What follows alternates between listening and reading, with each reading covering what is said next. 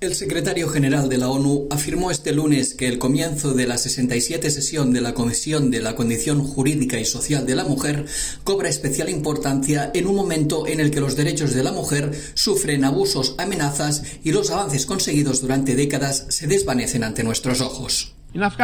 En Afganistán, las mujeres y las niñas han quedado excluidas de la vida pública. En muchos lugares los derechos sexuales y reproductivos de las mujeres están retrocediendo. En algunos países, las niñas que van a la escuela corren riesgo de ser secuestradas y agredidas. En otros, la policía se aprovecha de mujeres vulnerables a las que ha jurado proteger. Destacó el secretario general como ejemplo de esta situación. Antonio Guterres afirmó que la igualdad de género se aleja cada vez más y citando datos de UNO Mujeres, la situó a 300 años de distancia en caso de seguir por la misma ruta. Tras destacar el aumento de la mortalidad materna o el impacto que causan el COVID-19 o los conflictos internacionales en las mujeres y las niñas, señaló que el patriarcado está contraatacando, pero resaltó que las Naciones Unidas también. Lo están haciendo mediante el trabajo de sus equipos y agencias humanitarias sobre el terreno. Seguidamente, Guterres destacó que el tema elegido este año por la Comisión, la eliminación de las diferencias de género en la tecnología y la innovación, no podría ser más oportuna, ya que mientras la tecnología avanza a toda velocidad, las mujeres y las niñas se quedan atrás.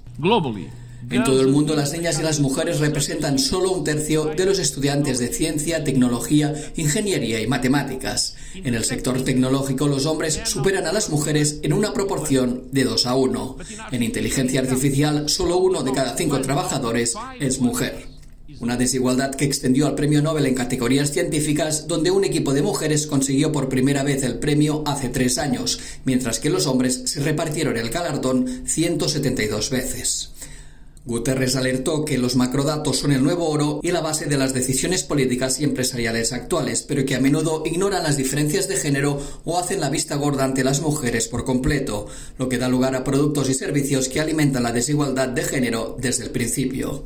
Tras recordar que la desigualdad de género es una cuestión de poder, llamó a equiparar este poder mediante tres vías, aumentando la educación, los ingresos y el empleo de las mujeres y las niñas, impulsando su plena participación y liderazgo en la ciencia y la tecnología y creando un entorno digital seguro para ellas. Jordi Trujols, Naciones Unidas, Nueva York.